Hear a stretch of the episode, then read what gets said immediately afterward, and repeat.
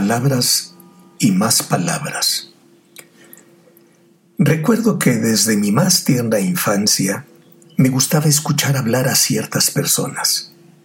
A la distancia me doy cuenta que pudo haber sido por su voz, por lo que decían, es decir, por el contenido del relato, por el momento o el lugar donde lo hacían, o por una combinación de todo eso y más. Particularmente atractivos eran esos relatos que infundían miedo.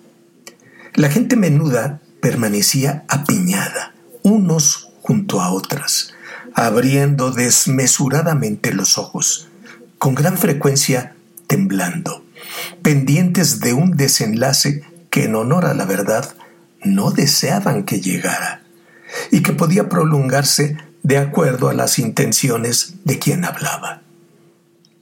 Los finales podían ser terribles, espantosos, capaces de arrancar más de un grito y haciendo al grupo de la chiquillería más y más compacto. Cualquiera hubiese pensado que una vez concluida la historia, todo mundo se iría a sus camas, porque debo agregar que los episodios más memorables ocurrían al anochecer para finalizar cuando la iluminación era dada por un pequeño foco, o mejor aún, a la luz de una oscilante y temblorosa vela. Nadie quería que hubiera luces de mayor intensidad.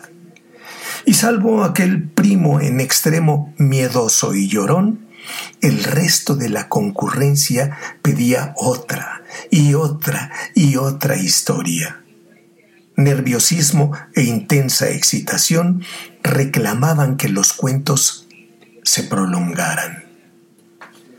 Pasado el tiempo descubrí las lecturas. Algunas eran tan cautivantes que devoraba libros de todo tipo, aunque predominaban en los años de la adolescencia los de los rusos clásicos.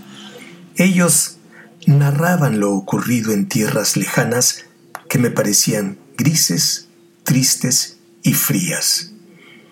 En otros textos, las historias versaban sobre situaciones distantes, tanto en lo geográfico como en lo temporal.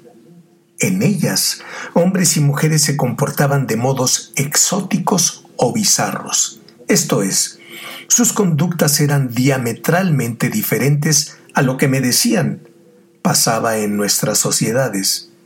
Comprendo Comprendo ahora que eso las hacía tan deseadas, tan fascinantes. Conforme crecí incursioné por diversos territorios, guiado por mujeres y hombres que describían cosas históricas, reales o imaginarias, de forma por demás encantadora, lo cual me conminaba a seguir leyendo, a ir por más. Hubo en la preparatoria una materia que hasta muchos años después descubrí que había sido fundamental y atractiva para mí. Etimologías grecolatinas. Lamento que ya casi no se le menciona. Según yo, constituye una pérdida por demás importante. Cursar la carrera de medicina fue sensacional y, entre otras cosas, me permitió viajar también por un territorio novedoso, desconocido, lleno de términos difíciles de pronunciar y comprender, pero que describen mundos inimaginables y por lo tanto maravillosos.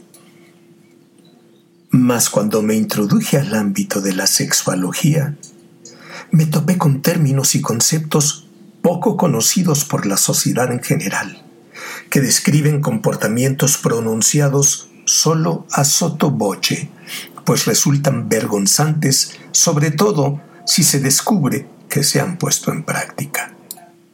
Los pioneros de esta ciencia tuvieron la oportunidad de acuñar términos para conductas efectuadas, practicadas, realizadas desde tiempos inmemoriales.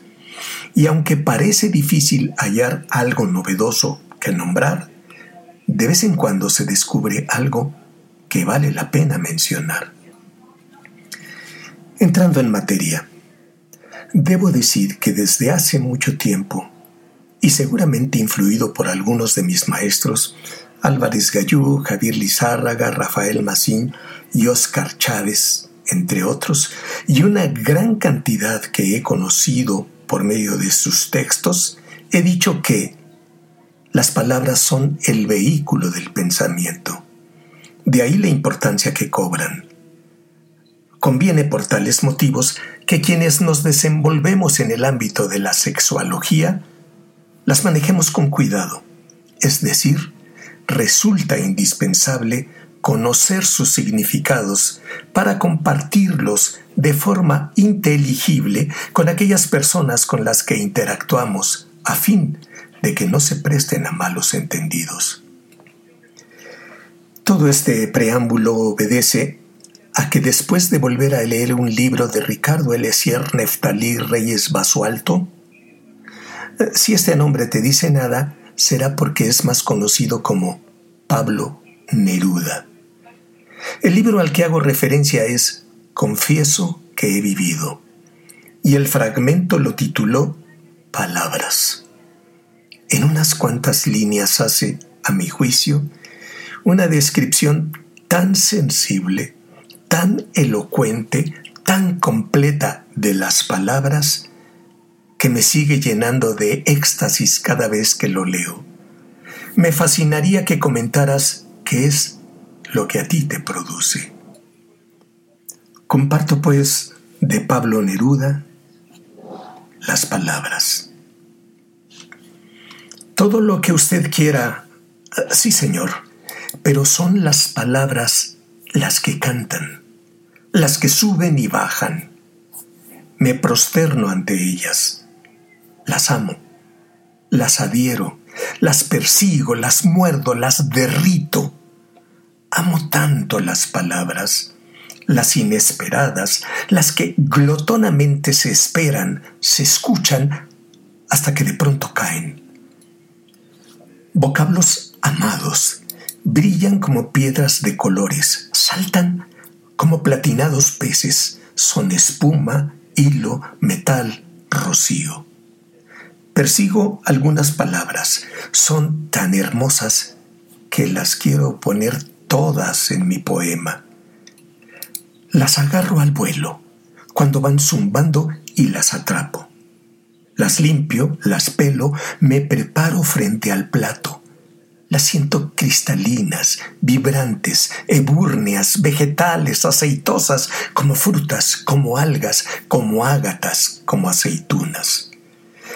Y entonces las revuelvo, las agito, me las bebo, me las zampo, las trituro, las emperejilo, las liberto.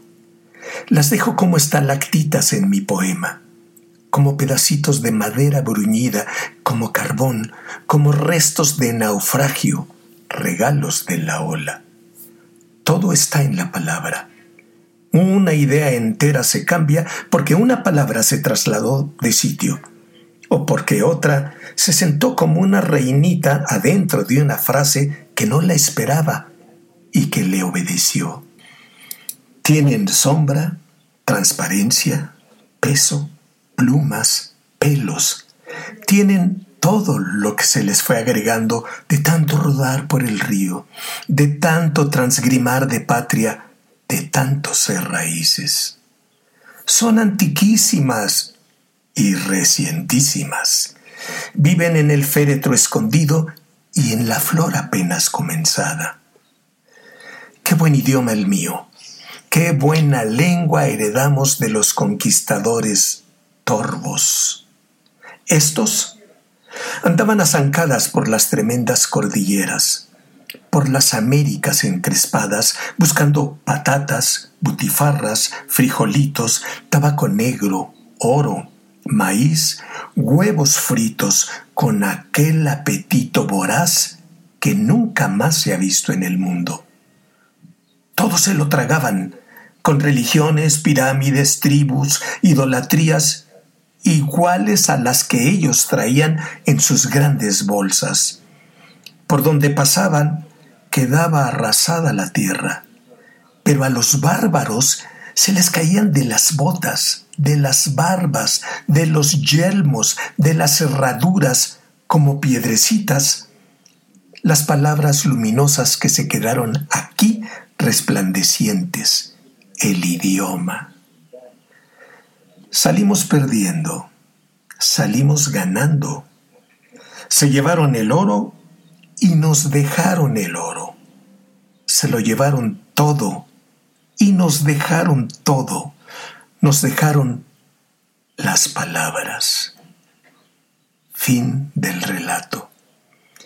Y no lo olvides, ojalá pronto volvamos a coincidir.